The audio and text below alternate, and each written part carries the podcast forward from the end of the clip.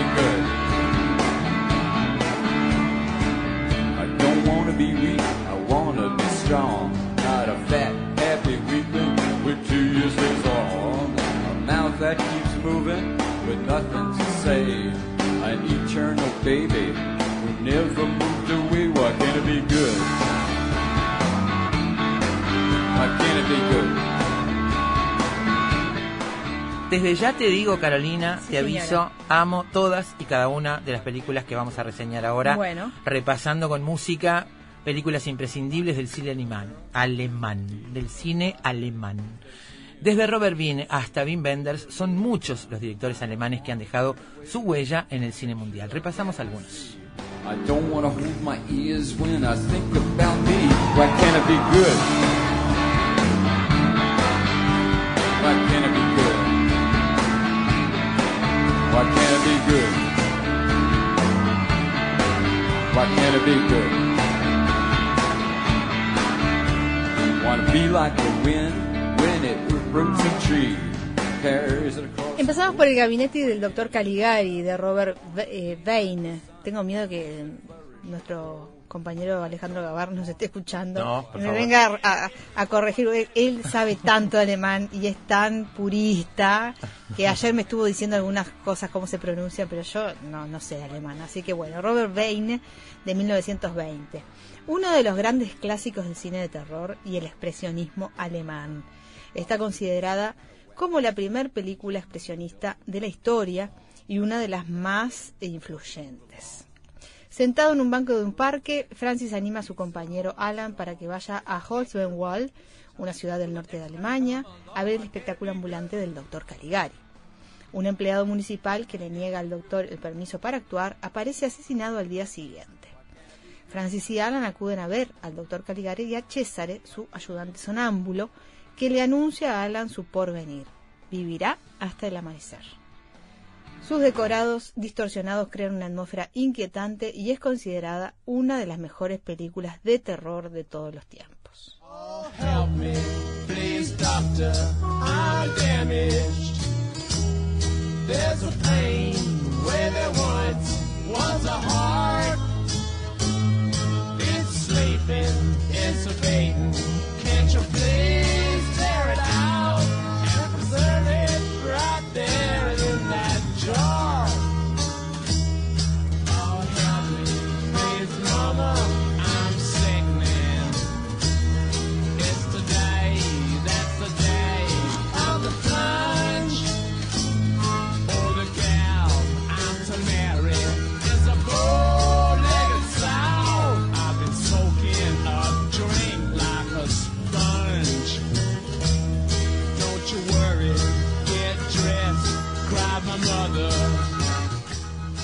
Nosferatu, el vampiro, Ah, de. Murnau de 1922. Es genial, el Me mejor encanta. Nosferatu. Película de culto del cine de terror y obra maestra del expresionismo alemán. Una adaptación libre de la novela de Bram Stoker, Drácula, una de las películas de vampiros más siniestras de la historia del cine. Su protagonista, Marsh Schreck, Schreck significa susto, da vida a un vampiro que lejos de los prototipos es un ser esquelético de mirada sobrecogedora, uñas largas y orejas puntiagudas. Esta película contiene algunas de las escenas más escalofriantes del cine de terror de todos los tiempos. La escalera, subiendo la escalera y la sombra. ¡ah! Genial. Ah, Mi hermano lo imita genial. Genial, ah, mira. Sí. Otro clásico de terror del cine alemán es M, el vampiro de Düsseldorf, del director de Metrópolis, Fritz Lang. Hey, now take your pills and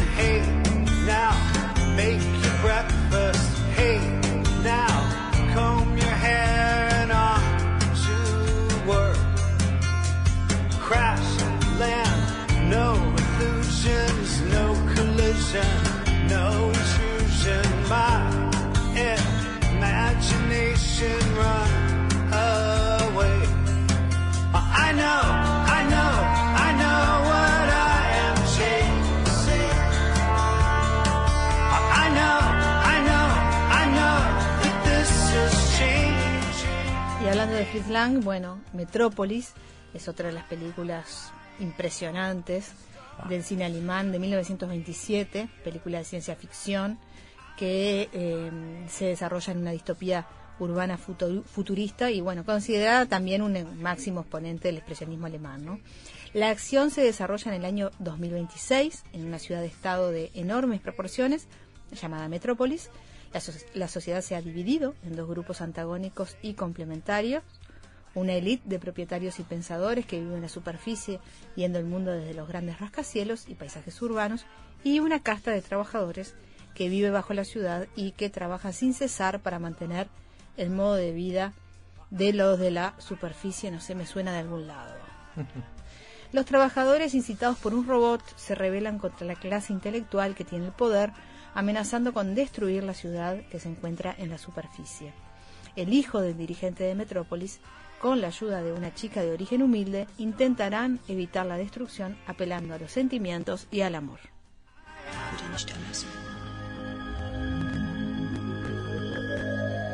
I don't believe in trouble. I don't believe in pain.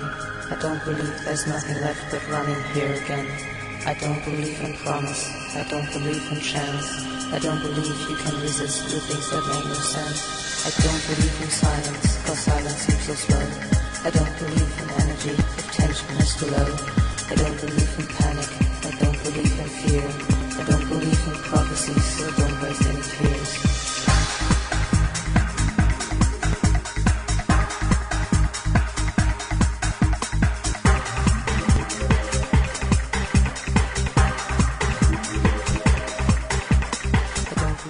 Corre Lola Corre, de Tom Tyker de 1998, una excelente ¿Qué película. impacto produjo esa película? Ay, eh? por favor.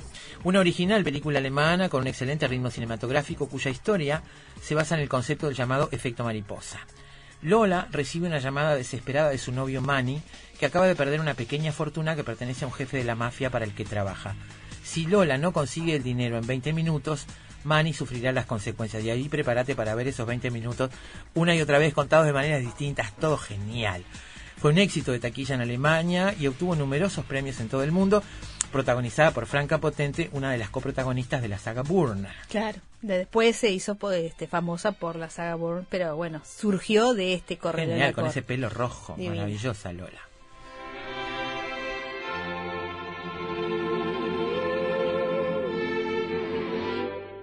What a difference a day made. Twenty-four little hours.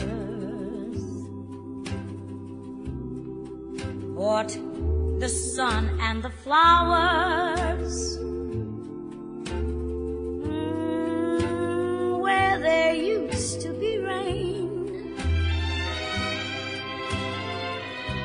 My yesterday was blue, dear.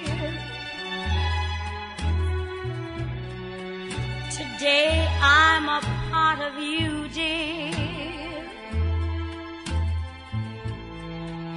My lonely nights are through, dear.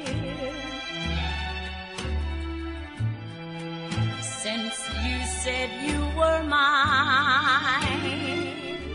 La caída de Oliver Hirschbiegel de 2004, o El hundimiento también se le llamó, una coproducción entre Alemania, Austria e Italia, donde el actor suizo Bruno Ganz compone una soberbia caracterización de Adolf Hitler en sus últimos días de vida. Berlín, abril de 1945. Eh, una nación está a punto de sufrir su hundimiento. Una encarnizada batalla se libra en las calles de la capital. Hitler y su círculo de confianza se han atrincherado en el búnker del Führer y entre ellos se encuentra Trude Junge, secretaria personal de Hitler. En el exterior la situación se recrudece. A pesar de que Berlín ya no puede resistir más, el Führer se niega a abandonar la ciudad y eh, Hitler prepara su despedida junto a su compañera Eva Braun, una película que ganó el Oscar eh, a Mejor Película Extranjera ese año y nos regaló para siempre la mejor saga de memes de la historia del mundo Sí, mundial. señor.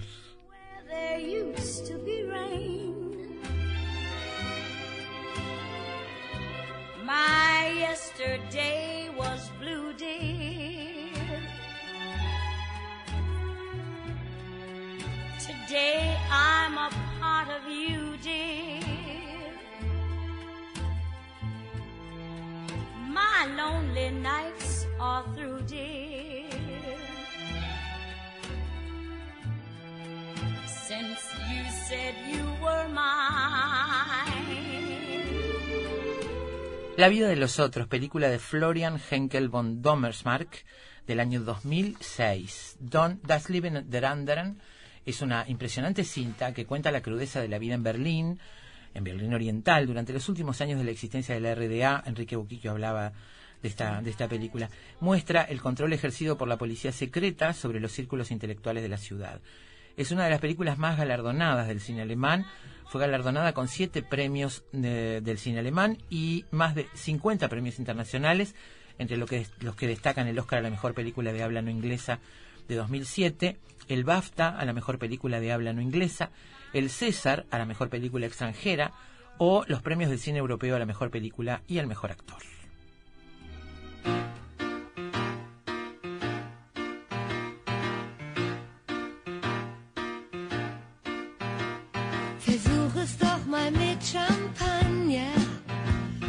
Geht ins Blut und haut nicht um.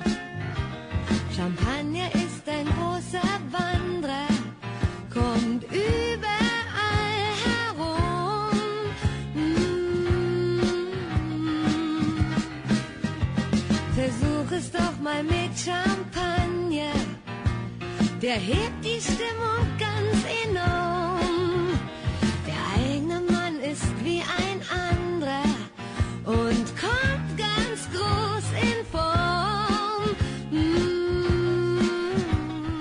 La cinta blanca de Michael Haneke 2009 es una coproducción entre Alemania, Austria, Francia e Italia, eh, filmada originalmente en colores y luego lavada a blanco y negro para obtener mayor severidad y dramatismo.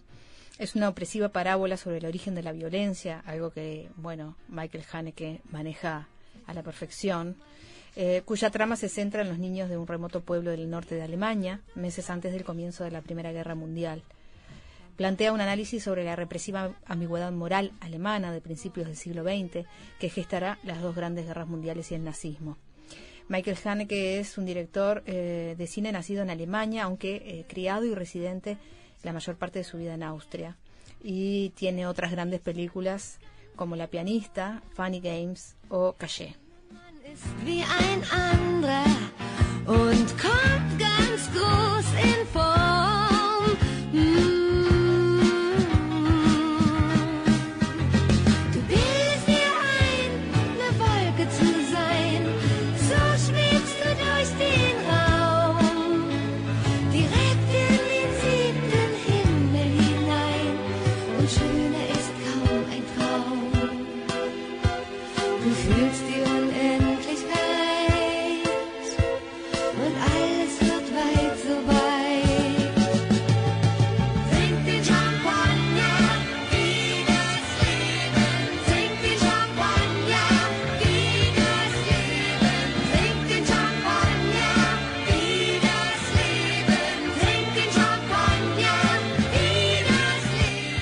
Después de la pausa, la caída del muro, 30, a- Alemania 30 años después, y la caída del muro, un asunto que no estaba en la agenda de nadie.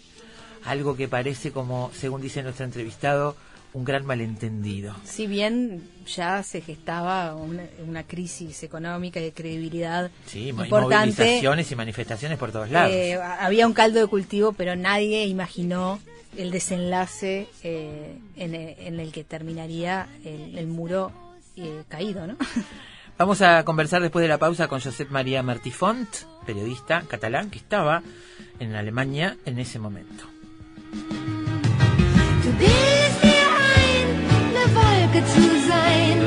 So schwebst du durch den Raum,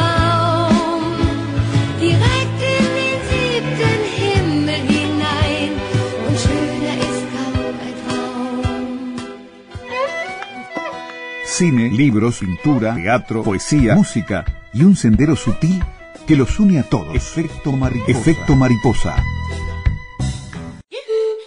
Volar es necesario. Todo lo demás no. Efecto mariposa. in Berlin by the wall. Were five foot ten inches tall. It was very nice. Candlelight and Dubonnet on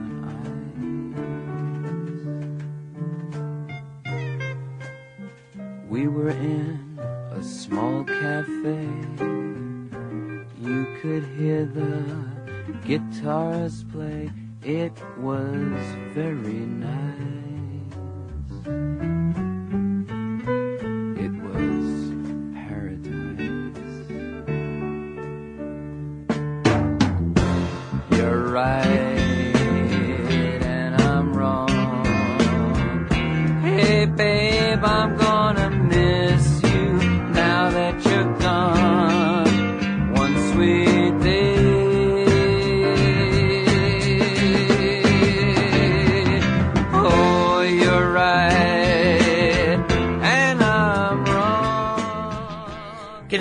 Película eh, Goodbye Lenin con la que estamos trabajando hoy?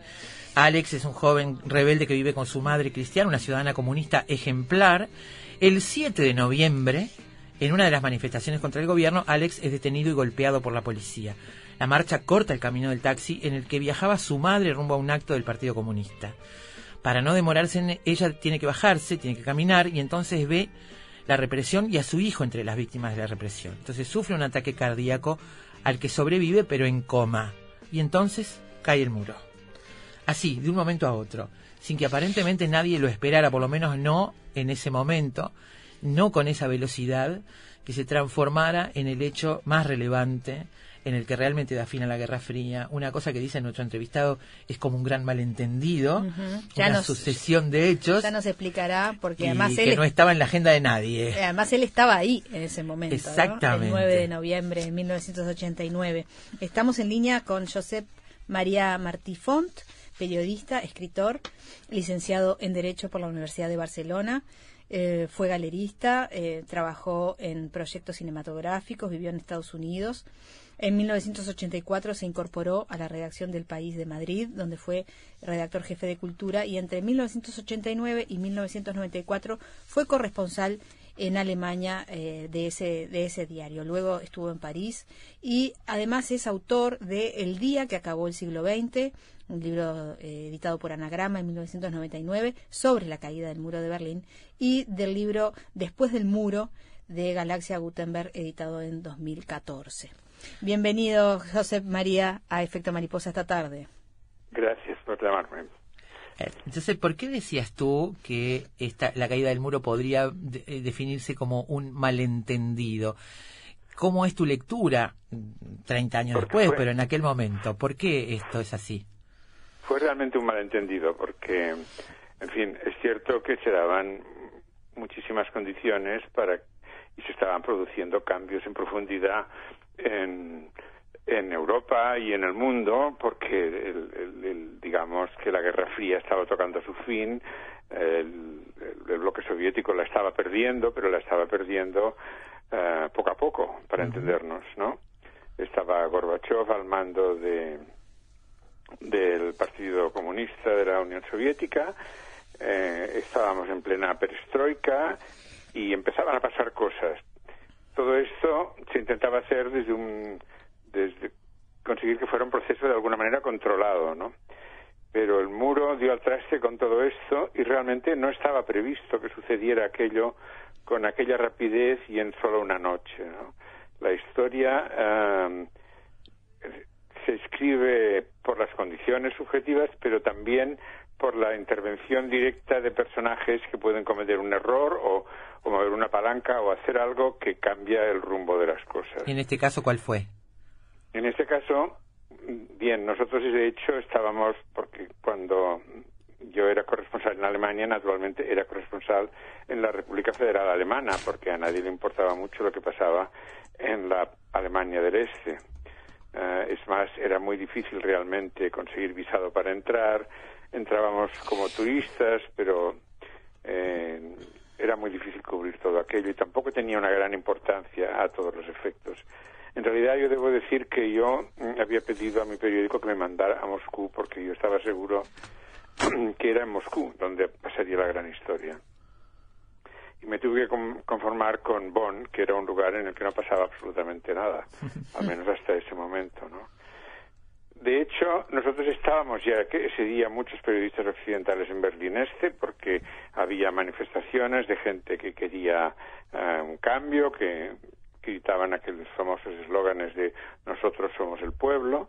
También había decenas de miles de personas que escapaban por los agujeros que se habían hecho ya en el famoso telón de acero vía la frontera entre Hungría y Austria y de hecho las embajadas alemanas occidentales en, Praga, en Varsovia, en Budapest estaban llenas de, digamos, refugiados entre comillas de la Alemania del Este que se pasaban a la Alemania occidental porque según el, la Constitución de la República Federal eran alemanes de hecho, o sea, no tenían que hacer ningún ningún tipo de, de nada para que les dieran el pasaporte, ¿no? Eh, en todas estas, pues cayó el, el gobierno presidido por Erich Honecker, que era un anciano enfermo, eh, que quizá era el último líder estalinista que quedaba en Europa. Eh, llegaron los reformistas que no sabían qué hacer con lo que pasaba, porque, en mi opinión, había un problema central, que es que mientras que Polonia o Hungría o estos países podían dejar de ser comunistas y seguirían siendo Polonia y seguirían siendo Hungría, la Alemania del Este si dejaba de ser comunista dejaba de tener razón de ser. Por lo tanto, tenía que desaparecer de la historia, ¿no? En, cualquier caso, esa- ese día, en esa reunión, se trató el tema de los famosos viajes, que la gente quería viajar al exterior, sobre todo quería viajar, viajar a la Alemania occidental para ver a sus primos o a sus parientes que habían dejado de ver muchos años antes, ¿no? Y eh, a todas estas se produjo ese malentendido. El, el- Estado no quería realmente abrir la puerta, sino que quería evitar el- el problema diplomático que estaban creando todos estos refugiados en las embajadas y quería hacer una legislación para que esta gente pudiera salir de una manera legal por la frontera, los que querían abandonar el país.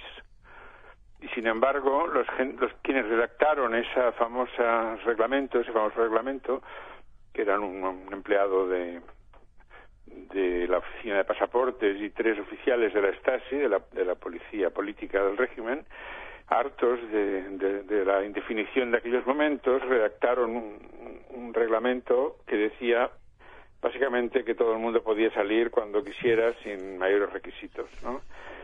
Sabiendo que este pa- papel nunca llegaría a ser aprobado, pero también esto era una de las formas que tenían los alemanes orientales de comunicarse con el poder, con el Estado. No le hacían llegar estos avisos.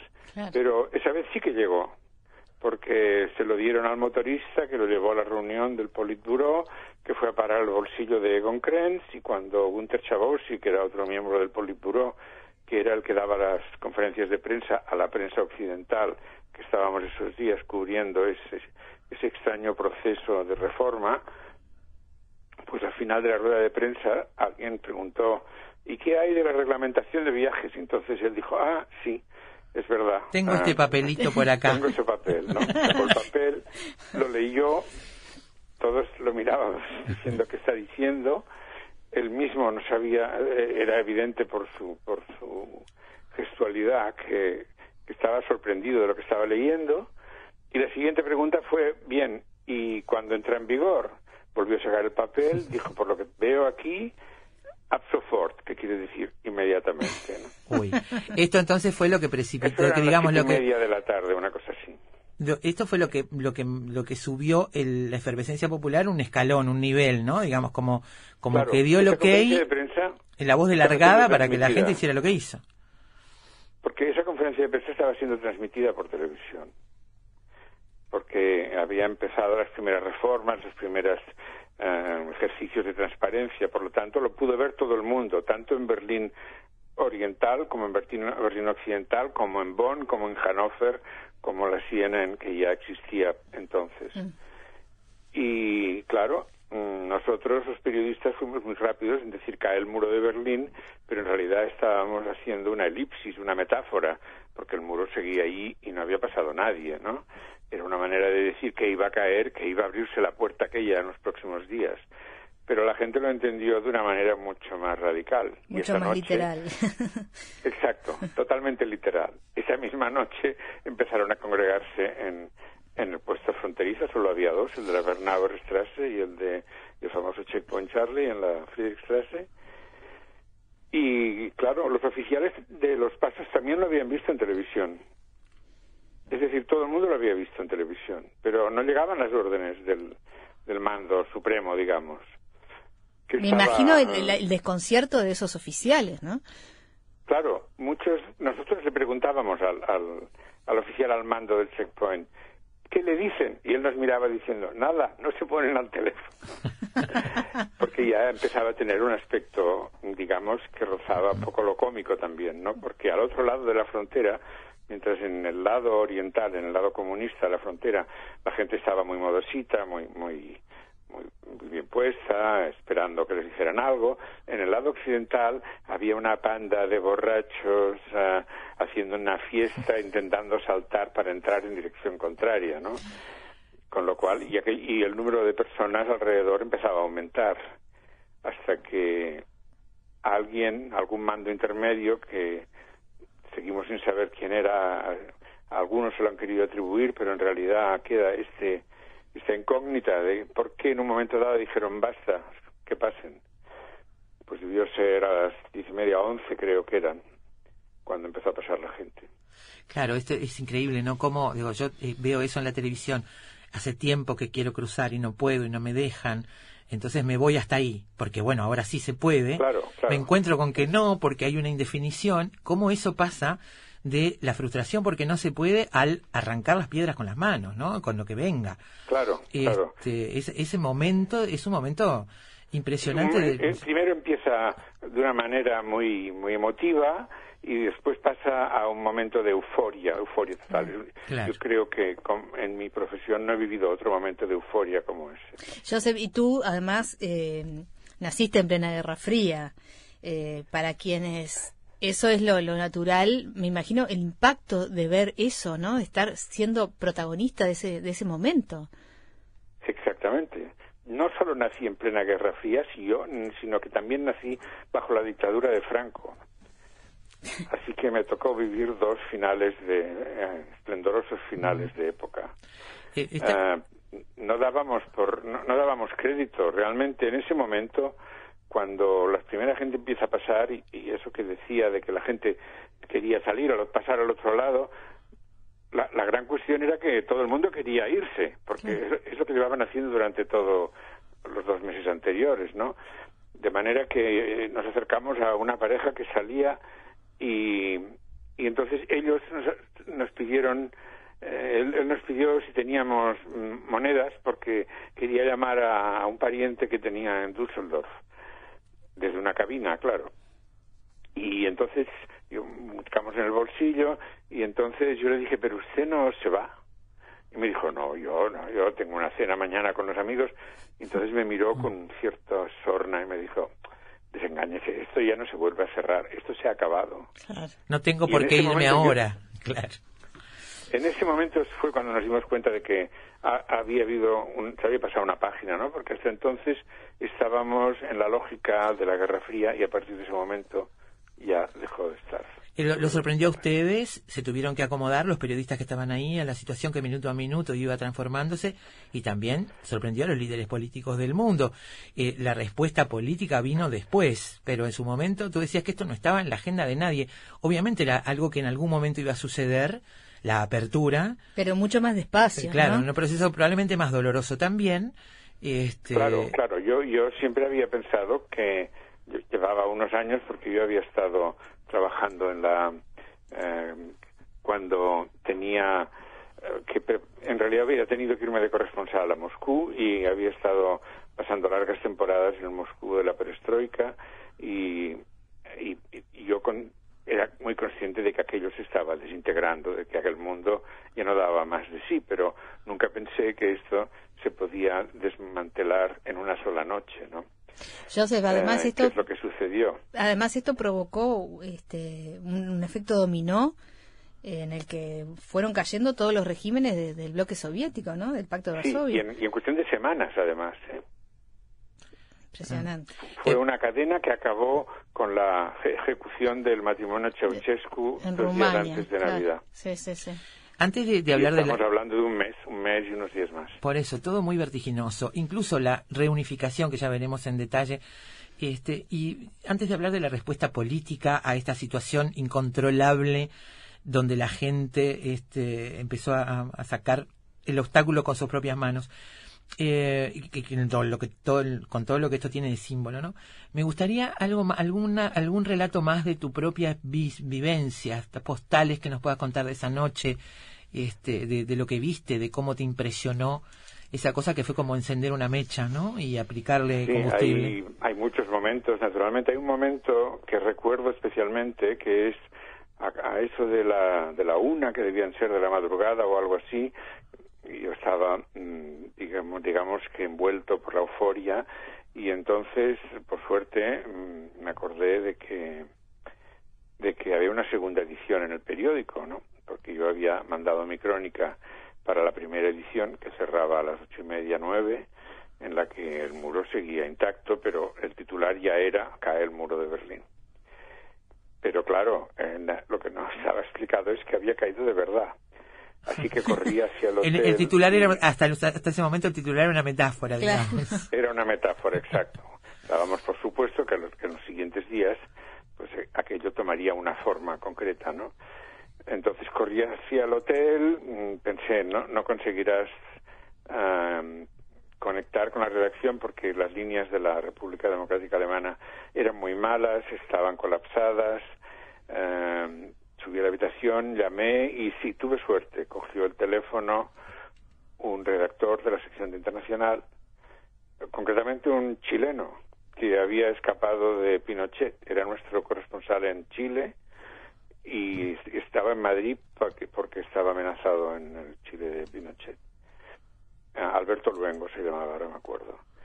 Y como que en aquella época no había ni, ni ordenadores portátiles, ni teléfonos celulares, ni nada parecido, sino que se dictaban las crónicas, pues yo empecé a dictar la crónica. Primero pensé en, en, en tomar unas notas, pero como que vi que, que era mejor ponerme a, a, a improvisar, ¿no?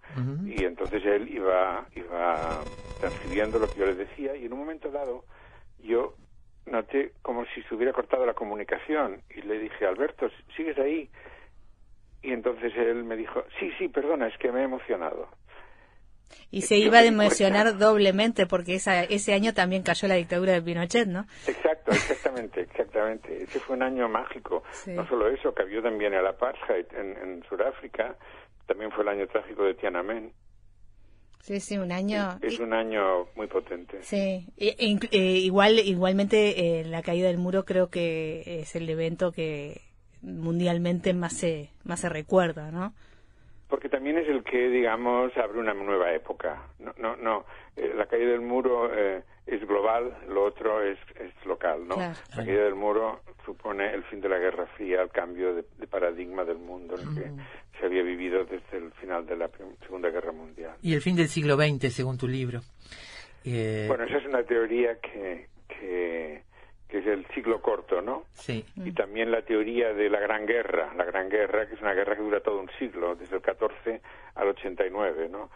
La Primera Guerra Mundial, un periodo de entreguerras que sigue siendo bélico, eh, la Segunda Guerra Mundial y la Guerra Fría. Exactamente.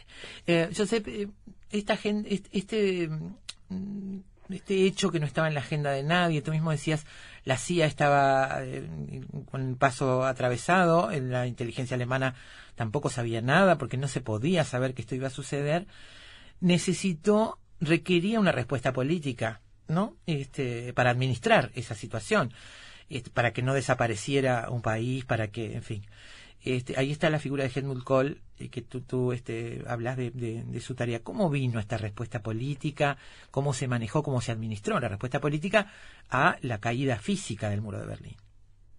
La, la, la- la actitud de, de Kohl es muy interesante en tanto que eh, en un primer momento eh, el gobierno de la República Federal y digamos los poderes de la República Federal eh, primero no, no, no, están no son conscientes de que esto se va a producir de hecho Kohl está de viaje oficial en Varsovia en ese momento porque justamente en Varsovia hay el primer gobierno no comunista después de la, de- de la Segunda Guerra Mundial y está ahí de visita oficial y tiene que volver corriendo. Em, sin embargo, eh, y, y de, y de hecho hay que decir que desde la pequeña ciudad de Bonn, donde, donde estaban agazapados todos los guerreros fríos en esa trinchera metafórica de la Guerra Fría, em, pues esa historia se veía con muy malos ojos. Decían, no, hombre, ¿cómo, ¿cómo va a pasar esto? Será la Tercera Guerra Mundial o bueno o, o- o- de alguna manera también pensaban madre mía si es como si ahora a los de Corea del Sur les dijeran que de pronto van a, a venir todos los de Corea del Norte en busca de, de trabajo y de y una nevera nueva no pero lo cierto es que con una gran rapidez el día 12 de diciembre es decir un mes y poco más de un mes después de la caída del muro Helmut Kohl visita Dresde para reunirse con el nuevo líder de la República Democrática Alemana, Hans Modrow. Hans Modrow era eh, en, la comidilla de, aquellos años el, representante de la perestroika alemana, ¿no? el, el, el refor- el supuesto reformador alemán al que no le dejaban acceder al poder. Finalmente accede al poder Modrow y tiene esta reunión con Kohl en Dresde una reunión de la que sale un plan a largo plazo de 12 puntos, un famoso plan que, que, que, digamos, establece unas condiciones que deberían durar como una década o más para el acercamiento entre las dos Alemanias, económicamente, políticamente, etcétera, etcétera, ¿no? Porque hay que decir a todo esto que la República Democrática Alemana está arruinada, pero arruinada total. quiere decir que no, que no tienen nada, su, su única obsesión era conseguir divisas, ¿no? Bien, eso, ese, ese- eh, hay una conferencia de prensa, nos, nos, nos dan el documento, todos vemos que es un documento muy conservador, tanto por una parte como por la otra, ¿no? Como si no se debieran a mover mucho la silla. Y al acabar esta, esta rueda de prensa, corre la voz de que, de que Kohl va, de que hay fuera un montón de gente en una colina, la colina donde estaba la Frauenkirche, que es una iglesia barroca que fue derruida durante la Segunda Guerra Mundial y que ahora han reconstruido piedra a piedra. Y entonces era una colina con un jardín de rosas, como un memorial. Y que Kohl va a dirigirse a los alemanes del este. Y nosotros, los periodistas, salimos detrás de Kohl y su séquito, pisándole los talones literalmente. Salimos a este lugar donde hay un montón de gente y yo lo recuerdo porque vi la cara de Kohl y de, su jefe de gabinete, Horst Telschik, porque de pronto el eslogan que cantaban los alemanes del este, que era Wir sind das Volk, nosotros somos el pueblo, se transforma en Wir sind ein Volk, nosotros somos un pueblo, que es la señal que Kohl estaba esperando y él ve, él ve la ventana, él ve que se abre la ventana para la reunificación alemana. Y y antes de un año, en diez meses, eh, Alemania se ha reunificado. Eh, Joseph, ¿y qué pasaba con el resto de los, de los países de Europa? Estoy pensando en las potencias como Francia, Gran Bretaña, ¿cómo veían esta una unificación? Porque tú hablas de la importancia de la geografía y de cómo Alemania vuelve a ocupar el centro de Europa y me imagino que eso generaba reticencias alrededor. Por supuesto, por supuesto, porque hay la frase famosa que se atribuye tanto a Mitterrand como a Andreotti como a mucha gente, que es aquella de me gusta tanto Alemania que prefiero que haya dos, ¿no? Eh, que esta es una frase que se oía mucho por aquellos tiempos, ¿no? Había una reticencia a- a- al regreso de la- del- del país de en medio, porque Alemania en Europa es el país del centro, es el país que tiene más fronteras de toda Europa, ¿no? pero Kohl se las arregló para, para saltar todos estos obstáculos, aceptó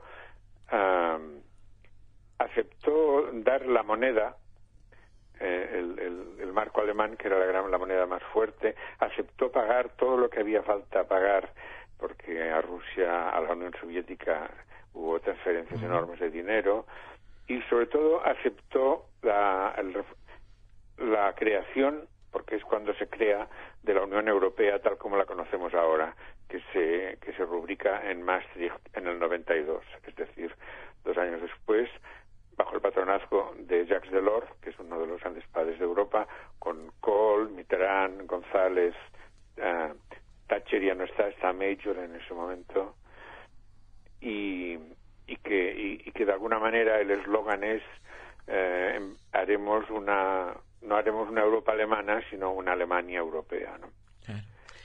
Es- eso funciona muy bien. Ahora ya estamos entrando en, en territorio mu- muy, muy posterior a- al del muro hasta que la, la entrada de todos los países de Europa del Este transforma de nuevo la Unión Europea en, en un artefacto ya mucho más complejo que el que tenemos ahora y que Mm. y que no no es tan no funciona como ese motor fantástico de, de los años 90 ahí empezamos otro, en otra en otra historia pero volviendo a, a las consecuencias de la caída del muro y a la solución administrativa esta que en un año terminó de resolver administrativamente y jurídicamente la cuestión con el mecanismo de una absorción no por parte de, de Alemania Exactamente. El Federal mecanismo es, es, es muy simple porque la constitución de la República Federal de, de Alemania, am, de hecho, se hace para toda Alemania. Por esa misma razón, los alemanes del este que, que cruzaban al oeste automáticamente eran, automa- eran ciudadanos de la República Federal. De manera que se produce simplemente porque los lenders, los cinco eh, estados que formaban la República Democrática Alemana, piden ser integrados en la República Federal Alemana, como que es un, un estado federal, pues la solución jurídica es muy simple. Claro, pero después hacen falta políticas concretas. ¿Qué pasa, por ejemplo, con el empleo, con la calidad y la cantidad del empleo que tenía que encarar las políticas de ese tipo, por ejemplo, ¿no? ¿Y qué pasa sobre todo con el tema de la identidad, 30 años después o no sé, este con el tema de la identidad eh, alemana, de que pasó de ser dos a ser una? Bueno, a, ser, a ser una, hay quienes dicen que todavía quedan dos.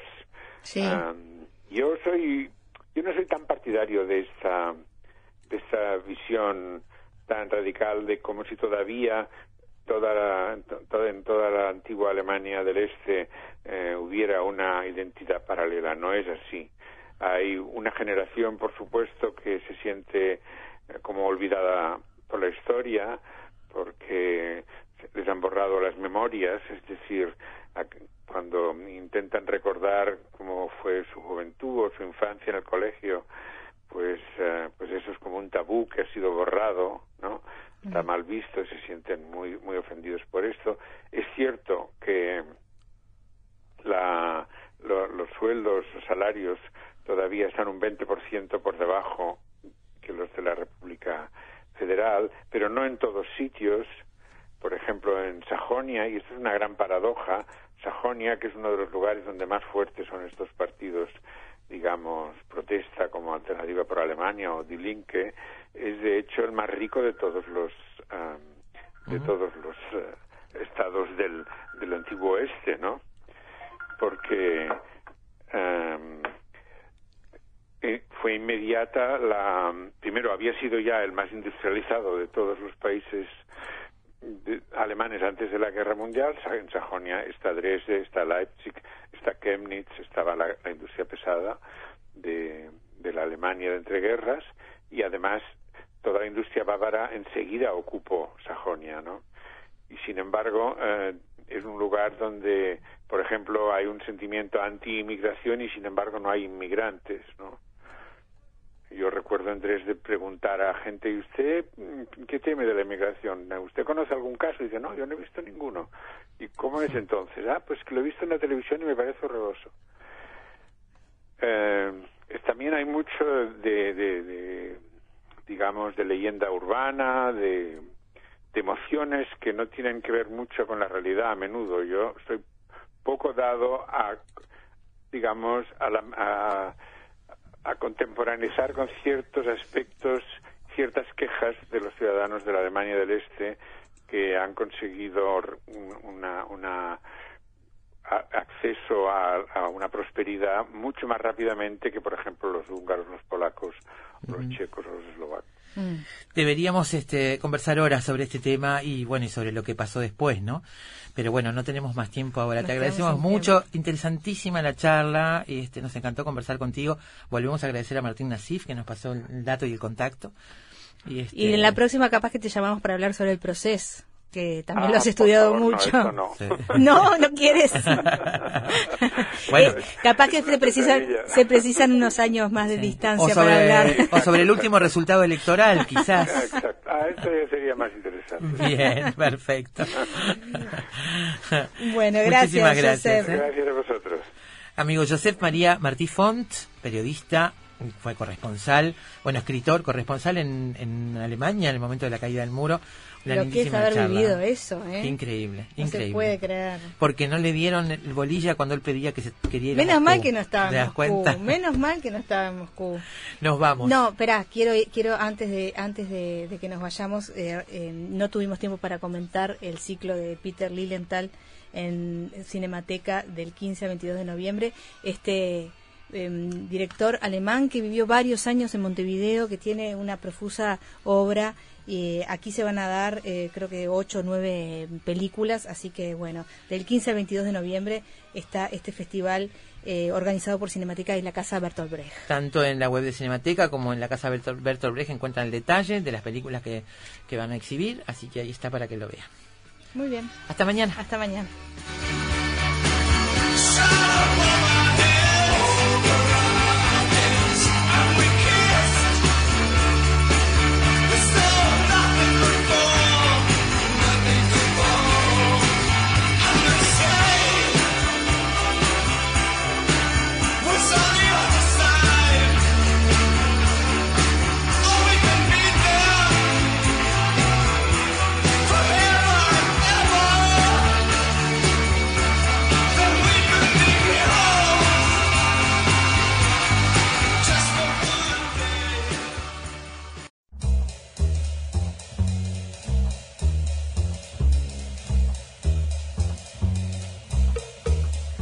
Efecto mariposa.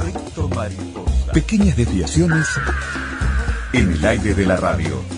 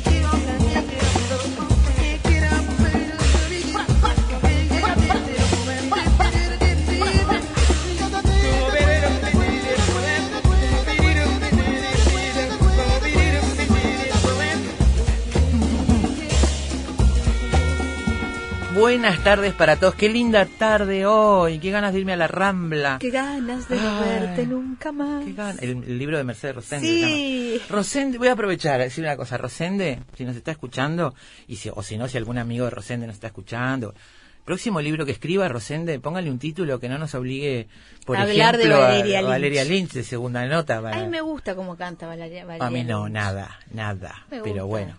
Tiene una- Me- ella me cae propio. bien, pero sí, claro, sello propio ni que hablar. ni que yo también No es que tengo, tenga disco yo de tengo Valeria Lynch, ¿eh? Yo No, tengo no. un sello re propio cuando canto. Pero es de esas personas que deja marca en lo que canta y Sí. por eso, y mira, ahí quedó la marca en el libro de Mercedes Rosendo. Imagínate, no, esa canción que ganas de no verte. Las canciones están. Pero bueno, en fin, no importa. Ya haremos algo en cuanto nos den el libro, porque no lo, no lo hemos recibido. No, ¿no? no, somos de segunda nosotros. Nosotros somos de segunda. Rosende no nos manda libros. Queremos a Úrsula Rosende acá. Qué ganas de no verte nunca más. La nueva novela de Mercedes Rosende está recién salidita, fresquita, fresquita. Y este le mandamos un saludo grande porque estamos encantados de que Úrsula siga en los libros y además va a estar en el cine también. Amamos Úrsula. a Úrsula. Amamos a Úrsula. Bueno, ¿qué tal la noche, Carolina? Yo mi- miraba el debate y pensaba en ustedes todo el tiempo, te juro. No los envidio nada, ¿eh? No los envidio nada. Yo me acosté a las dos. Sí. ¿Tiraron Eh, más cifras que la vez anterior o no? Yo- No, menos. Menos. Cada cifra que tiraban yo pensaba en ustedes. Yo decía, bueno, desempleo, de Sí. pobreza, salud, embarazos controlados, maternidad cuidaron controlada. más.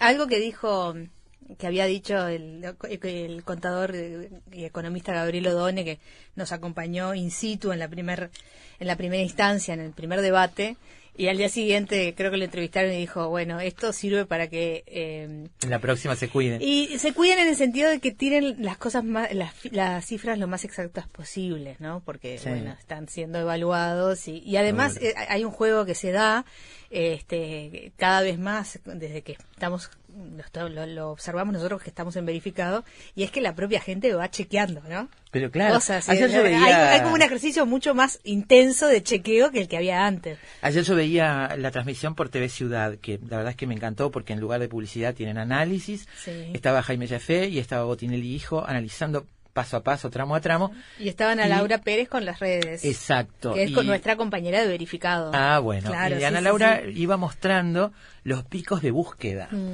Los picos de búsqueda. Cuando se mencionó a Álvaro Delgado, el caso de Álvaro Delgado, se llegó a un pico de búsqueda que estuvo creo que un 10% por debajo del máximo que se puede esperar de búsquedas en, en Google, Sí, ¿no? sí, sí, sí. La gente iba googleando las cosas para ver si tenía razón uno u otro, para ver cuál era el caso. Este, iba mostrando los, hora a hora, minuto a minuto, los picos de búsqueda de la gente, además de la cosa en las redes. A mí me parece Sí. interesantísimo. Me Sí. divierte además. Estoy esperando a ver los resultados del rating. Yo tengo la sensación de que este debate tuvo un, un rating un poquito más bajo que el anterior. Puede ser. Pero no, no, no, no tengo ningún... Es una sensación y me gustaría chequearlo con, con las cifras. ¿no? Puede ser. Y después habría que ver qué pasa con las propuestas de los canales, porque el contenido del debate era el mismo en todos.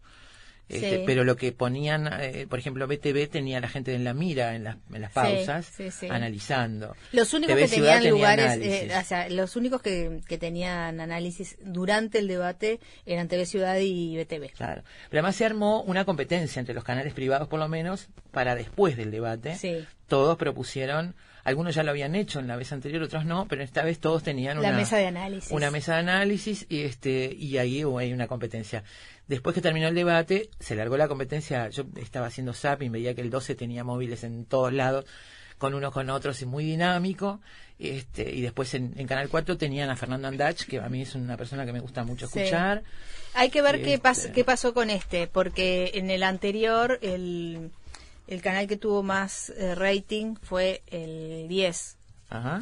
Pero, eh, claro, eh, estaban todos más o menos ofreciendo lo mismo. ¿no? Estaban todos ofreciendo lo mismo. Este, ahora vamos a ver cómo, cómo se da eh, esa cifra, Bien. pero... Un bueno. debate, además, obligatorio, este, gestionado por la Corte Electoral. Los debatientes no, no entendieron muy bien algunas, algunos No, mecanismos. yo pensaba en nuestra amiga Mi Pilar. querida Pilar Tejero tuvo que explicarles nuevamente este, Sí. que había un tramo en el que se podían dar con todo, ¿no? Igual- se podían interrumpir, se Les podían... explicó, pero igual no los movió. ¿No? Yo decía, pero contéstense. Ellos iban con una, co- con una cosa muy eh, armadita, creo, Sí. los dos. y se salieron muy, muy, muy poquito de eso. No arriesgaron mucho. No, no arriesgaron. Esto es, es clave también, ¿no? Para entender este tramo. Es decir, no, no arriesgaron mucho. Ahí hay alguien que, que va adelante y que en realidad tiene todo para perder y poco para ganar, porque está adelante, que es Luis Lacalle Pou, está adelante con muchas este, con mucha ventaja para esta etapa. Pero en la primera Y- tampoco arriesgaron mucho. No, en la primera mucho menos. Claro. Pero acá este, Martínez tenía que, que arriesgar un poco más o moverse un poco más si Sí. quería captar este votos, que es lo que necesita el Estaba Frente muy Amplio. calmo, como muy pasivo, a lo mejor eh, Sí. se lo vio. Esperaba que terminara la calle para contestar Mm. eh, con un tono así muy zen. Sí. Este, y, y la calle también no, no, lo interrumpió un poco más. Pero creo que Pero no ninguno de los dos tampoco, usó ¿no? esos cinco minutos libres. Me parece que los desperdiciaron. Los Yo por lo menos quería un poquito más de acción. Sí, o por lo menos interrumpirse. y ti- Lo que pasa que el ejercicio del debate no Ah. lo tenemos, ni los Y no. ni los que estamos del otro lado, ni los que están eh, participando. Los no, claro. no, no lo tenemos. Y la verdad que es una cosa que tendremos que empezar a ejercitar ese músculo, porque es bueno para la democracia, es bueno para el, para el seso, ¿no? para claro. avivarlo. y Seguro. este y es bueno también para, para, para poder intercambiar eh, justamente eso, datos, cifras, cosas que se hicieron, cosas que no se hicieron. Eh, pero para eso hay que saber, Sí. saber, saber cuándo decirlo, cómo decirlo y qué decir, ¿no? Sí, pero yo te digo que exista verificado, yo no sé qué cómo evalúan ustedes o cómo no sé cómo evaluarlo el peso que ha tenido el trabajo de verificado en estos pocos meses, pero que exista me parece una gran cosa porque de, de verdad si si los políticos la vez anterior reaccionaron a verificado, sé que reaccionaron, sé que algunos intentaron este corregir cosas Sí. o pidieron disculpas o rectificaron. Me parece muy bueno porque si no el debate es cualquiera dice lo que quiere este, y dependerá de la responsabilidad de cada dirigente lo que lo que le quede a las personas que estamos viendo, ¿no? Sí, sí. Este, entonces, a veces las cifras, las frases, las citas se sacan de contexto, se mueven. Este, hubo ayer muchos momentos donde era por lo menos engañoso o intencionado lo que se citaba de uno y otro Sí. lado.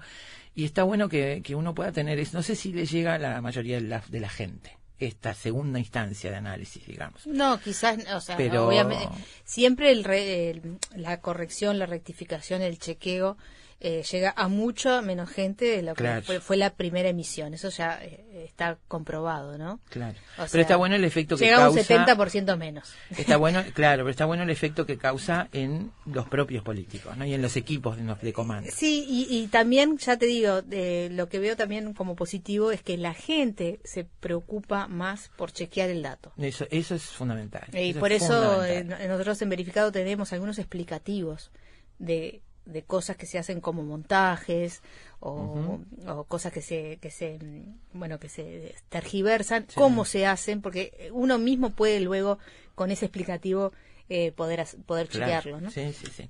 Bueno, muy bien, veremos lo que pasa a partir del debate. Dentro de pocos días van a empezar a aparecer nuevas encuestas que van a marcar si es que el debate modificó en algo o no la, la intención de voto, con todo lo que tiene de relativo lo que se puede medir ahora. Pero, en fin, el debate me parece que, que está bueno y que arroja luz sobre, sobre muchas cosas. Muy bien. Bueno, pero nosotros hoy no tenemos ni debate ni nada. Tenemos No. temas de interés político, sí. historia. Historia, cine, de todo, como siempre. Sí. Eh, Pero digo, la base es una... La base es la historia. Es la ¿no? historia. Eh, los 30 años que se cumplieron este sábado de la caída del muro de Berlín. Y bueno, te- debíamos un programa sobre esto. Y acá está. Ya arrancamos con Pablo Baute en los controles. Primero es una pequeña vibración que entra por los oídos y se te instala en el cuerpo. Después, esa insignificancia se convierte en un frenético baile de ideas. Y ya no podrás escapar. Pero no te preocupes, son los síntomas del efecto mariposa. El título que elegimos para hoy, amigos, es Goodbye Lenin, de la cantidad de títulos de la ficción, de la literatura, del cine, de la música que se podía elegir. Nos gustó elegir este título que nos da tela para cortar en muchos aspectos. Ustedes saben que Goodbye Lenin es el nombre de la película alemana estrenada en 2003, dirigida por Wolfgang Becker, cuyo reparto incluye a Daniel Brühl y Katrin Sass. Se enmarca en la Alemania de la caída del muro de Berlín, donde Christian Kerner, una militante socialista de Alemania del Este, sufre un infarto y queda en coma justo antes de la caída del muro de Berlín y la reunificación de Alemania. Ocho meses después sale del coma, pero su estado de salud es muy delicado y por recomendación del médico no debe sufrir preocupaciones ni excitaciones que puedan provocarle una recaída. Una mujer absolutamente compenetrada con la este, República Democrática Alemana, militante, deseando conocer a Gorbachev, Sí, este, sí. mandando cartas todo el tiempo al comité del partido para perfeccionar y mejorar cosas, ayudando a todo el mundo. En fin, este, imagínate despertarse y encontrarse con eso, lo que sucedió con la RDA ocho meses después de la caída del muro. Es fantástico que se les haya ocurrido esta idea, ¿no? ¿Qué pasa entonces? Su hijo Alex, que es Daniel Brühl, que haría cualquier cosa por su madre, va a intentar, ayudado por su hermana y sus amigos, ocultarle a la madre cualquier noticia o información sobre la reunificación de las dos Alemanias y la avalancha de cambios que esto supuso. El objetivo es convertir ese apartamento familiar en una isla anclada en el pasado, una especie de museo del socialismo en el que su madre viva cómodamente, creyendo que nada ha cambiado. Fantástico, ¿no? Nada, Porque es- digo, es desde... tan, tan brillante. Hay, hay momentos brillantes. Yo me, me acuerdo, ahora, ahora cuando veo los, los tarros de pepinillos, no, Ah. no puedo dejar de acordarme de esta película. Es instantáneo, me, me viene como una Magdalena de Proust. Porque bueno, lo, lo que hace este hijo, porque en realidad también es la historia del amor de, de un hijo por su madre, Sí, ¿no? Un- claro. Un, un hijo que, que cuyo padre está ausente, eh, no se sabe que es rebelde años contra el gobierno. que, que es rebelde contra el gobierno, que justamente mm, este, él participando en una manifestación contra el gobierno es que la madre lo ve en la televisión cuando le están dando un palo y le- la- se descompensa. Este, pero en definitiva es, es como, como este hijo trata de preservar la salud de su madre, incluso a costa de lo que él mismo piensa, ¿no? Sí. Eh, y bueno, y se dan unas situaciones increíblemente jocosas. Me acuerdo, por ejemplo, la, la, la reproducción de los informativos. Increíble. La reproducción de los informativos, las etiquetas, las marcas de los productos, cambiarlas todo para, para que nada cambie en ese lugar, las visitas controladas, el secreto es en ese universo que generan en ese apartamento es realmente fantástico y es una comedia, una comedia hecha con mucho cariño hacia los personajes, hacia la historia que cuenta y que me parece a mí que puede identificar a cualquier persona por más lejos que esté o haya estado de, eh, de ser un partidario de la República Democrática Alemana, del régimen socialista. duda. Este, creo que es comprensible para cualquiera y me parece que la idea es absolutamente fantástica. Genial. Bueno, hoy lo primero que vamos a hacer es hablar de la película Mentiras Piadosas para Mamá, Goodbye Lenin, con, en entrevista con Enrique Buquiqui, un realizador audiovisual, crítico de cine, director de la Escuela de Cine y Cinemateca y responsable de cartelera.com, que además tiene, Enrique, lo dice en su reseña, Sí. Este, Le una- llega particularmente, ¿no? Especialmente, sí, una historia de vida que le hace mirar esta película con otros ojos. Va a ser muy linda la charla. Muy bien. Luego, bueno, lo que mm, lo que desprende la película, sin decirlo, es un, un poco también lo que les pasó a los habitantes de la República Democrática Alemana luego de la caída del muro y que se dio a llamar la Ostalgie. Mm, Lo voy a pronunciar mejor. Ostalgie, como me dijo Gabar. Ostalgie. Como me dijo Gabar que la, pronunciara.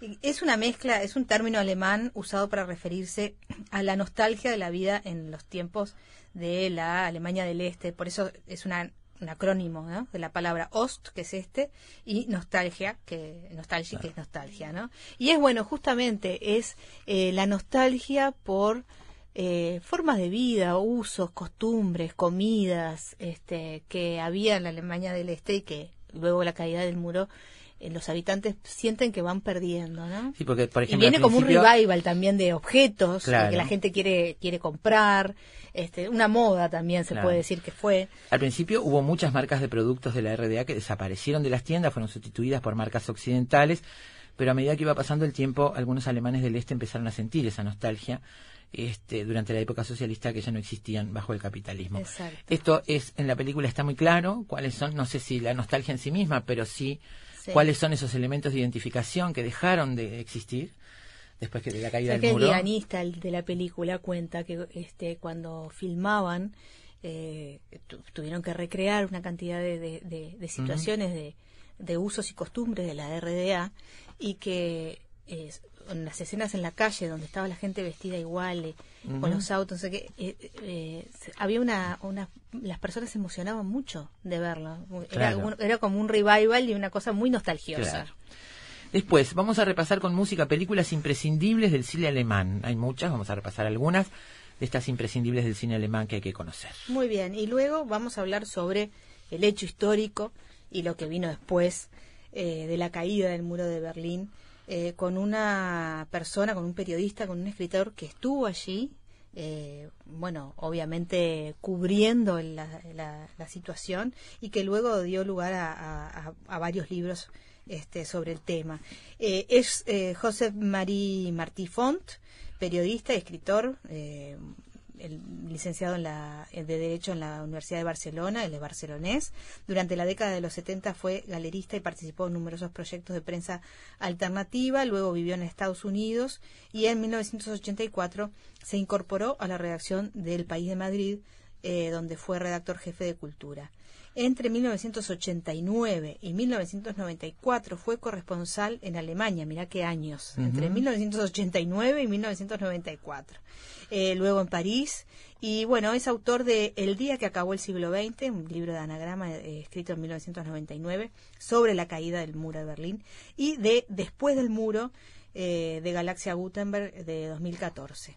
Eh, también editó La fortaleza asediada, los populismos contra Europa, editorial Península de 2018, entre otros ensayos y bueno, eh, como decíamos, eh, Martí Font era corresponsal del país de Madrid en esos años y bueno, los recuerdos que tiene y además cómo analiza, es un analista político también. Sí, muy profundo, Muy un hombre profundo. muy, muy informado, muy preparado, este que además está ha analizado no solo el fenómeno alemán, sino Europa en general, con una mirada bien interesante. Así que será un gusto, tenemos que agradecer a Martín Nasif, Sí. que es quien nos pasó la idea del contacto con, con Martí Font.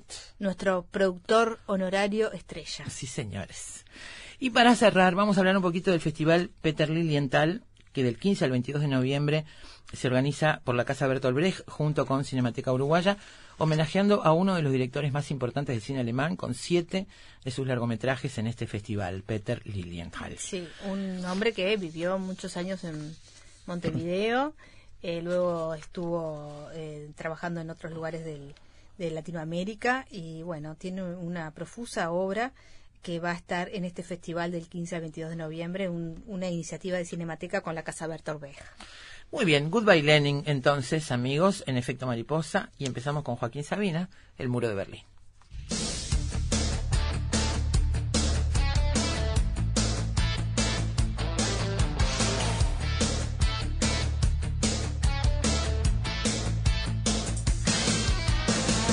Ese tipo que va al club de golf, si lo hubieras visto ayer, dando gritos de Yankee Go Home, coreando eslogans de Fidel. Hoy tiene un adoquín en su despacho del muro de Berlín. Ese mismo que tanto admiró la moral estilo soviet. Por un 14% cambió la imaginación al poder. Desde que a Hollywood llega una línea del metro de Moscú. Ha vuelto Rasputin, se acabó la Guerra Fría. Que viva la gastronomía. Y uno no sabe si reír o si llorar. Viendo a Rambo en Bucarest fumar la pipa de la paz.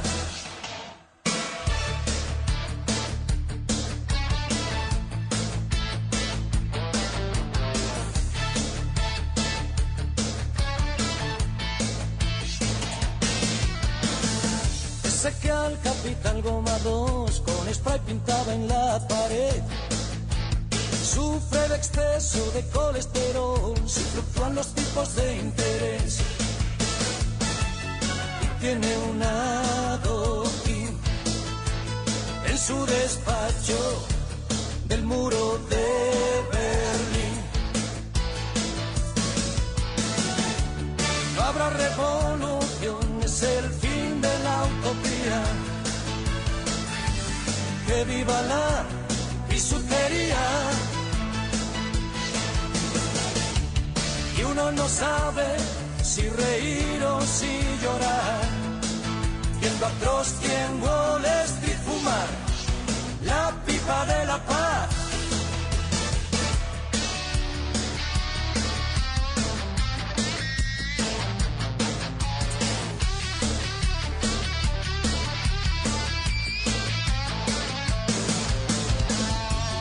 Hasta en Sebastopol los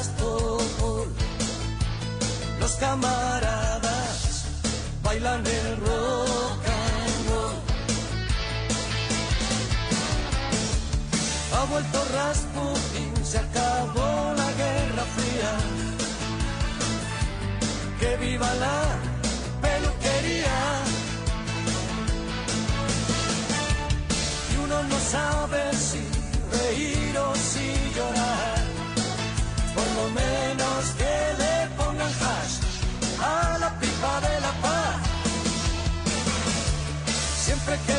Luchan KGB contra la CIA, gana al final la policía. Investigadores, matemáticos, escritores, deportistas, historiadores, científicos, actores, artesanos, cantantes. Todos ellos, desde cualquier parte del mundo, se encuentran todas las tardes en Efecto Mariposa. Lo único seguro es que el sol sale por la mañana y se oculta en la noche. Lo que sucede en el medio es culpa de Efecto Mariposa.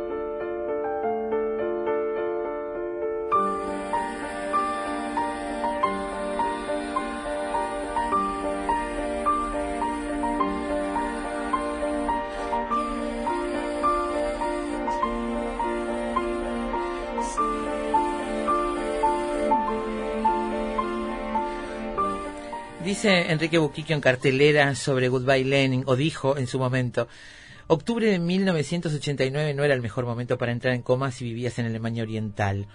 Y eso es precisamente lo que le ocurre a la madre de Alex, una mujer orgullosa de sus ideas socialistas. Alex se ve envuelto en una complicada situación cuando su madre despierta de repente ocho meses después. Ninguna otra cosa podría afectar tanto a su madre como la caída del muro de Berlín y el triunfo del capitalismo en su amada Alemania Oriental. Para salvar a su madre del shock, Alex convierte el apartamento familiar en una isla anclada en el pasado, una especie de museo del socialismo en el que su madre vive cómodamente, creyendo que nada ha cambiado. Este es el resumen en la ficha de eh, Goodbye Lenin que escribió Enrique Buquiquio y que además ahora recuerda algunas cosas celebrando, reconmemorando los 30 años de la caída del muro de Berlín. Este, dice aquel momento en el que uno, aun siendo muy joven, entendía que el mundo había cambiado para siempre. Eh, una idea brillante y soberbiamente ejecutada, porque no es solamente la idea brillante, ¿no? Sin duda. Eh, vamos a hablar con, con Enrique sobre esta, esta película. Enrique es realizador audiovisual, crítico de cine, director de la Escuela de Cine de Cinemateca y responsable de cartelera.com.uy y gran amigo de esta casa. Bienvenido, Enrique, a Efecto Mariposa esta tarde. Sobre todo eso último. ¿Cómo andan? Muy bien. Un gusto estar acá. Gracias, Enrique. ¿Qué te, qué te pasa a vos cuando ves esta película? Porque eh, lo que leemos de lo que escribiste sobre la película trasunta algo muy personal. Sí, este, mirá, que confieso que no la, no la revisé para esta charla, pero la tengo muy presente, porque la, la- creo que la volví a ver hace un par de años. Eh, eh, lo que siento es lo mismo que siento de la primera vez que la vi, cuando se estrenó aquí en Uruguay, creo que fue en el año 2004. Este, es una película que me conmueve mucho, me, entretiene, me divierte mucho, pero sobre todo me conmueve mucho, este, porque eh, de hecho repasaba ahora momentos de la película para esta charla y me, me sigue pasando lo mismo. Fuera de contexto hay pequeñas escenas que me, que me conmueven mucho, porque personalmente me, me resulta muy fácil identificarme Con Alex. Lo, pos- lo posteaba en Facebook hace unos días, ¿no? Este, me, me resulta muy fácil identificarme con Alex porque, mm, más allá del contexto, yo no soy un joven alemán en medio de un momento histórico tan trascendente, pero, pero bueno, tengo una madre mm, igualmente convencida, digamos, hasta el día de hoy, de su, de su ideología, este, muy similar a la de la madre de Alex. También muy militante y comprometida. Absolutamente, hasta el día de hoy, eh, lo cual genera muchas discusiones, muy positivas, pero discusiones al fin. Y bueno, nada, este, me, me resulta muy conmovedor este, ese vínculo que yo creo que es el alma de la película, ¿no? Sí. Sí. Ese vínculo entre un hijo con una posición crítica, como la que tiene Alex. Con un padre película- ausente también, ¿no? Y- con un padre ausente también, aunque por otras circunstancias, Mm. pero también esa, esa, esa necesidad de, de bueno, de, de, de- de- de evitarle disgustos a, a una madre frágil, ¿no? Que es algo con lo que a medida que, que los padres envejecen a uno se le presenta también como una prioridad, ¿no? Este, pero bueno, básicamente por eso. Además de que es, me parece una idea cinematográfica brillante, ¿no? La premisa de la película. Porque más allá de la historia familiar y del vínculo mm, madre-hijo, hay también una, una gran ironía sobre ese periodo de transición y sobre lo que significó de un día para el otro prácticamente, como fue este, perder toda referencia de lo que era tu, tu estilo de vida, tu forma de vida, tus, tus ambientes, los productos que consumías, lo que mirabas en la televisión, perderlo prácticamente de la noche a la mañana para ser este, invadidos por, por una realidad completamente diferente. Y tu lugar en la sociedad, ¿no? Para la madre de Alex, su lugar en la sociedad era una- un asunto de mucha estabilidad y de mucha seguridad. Digamos, Claro, como además, militante, además. como persona orgánicamente vinculada al partido. Exacto. Este, eso también queda totalmente, este, digamos, con, con los, hilos totalmente disueltos, ¿no? Totalmente, totalmente. Eh, Y eso es lo que de alguna manera pretende preservar este, Alex en esta situación en la que cualquier disgusto eh, le puede costar la vida a su madre, ¿no?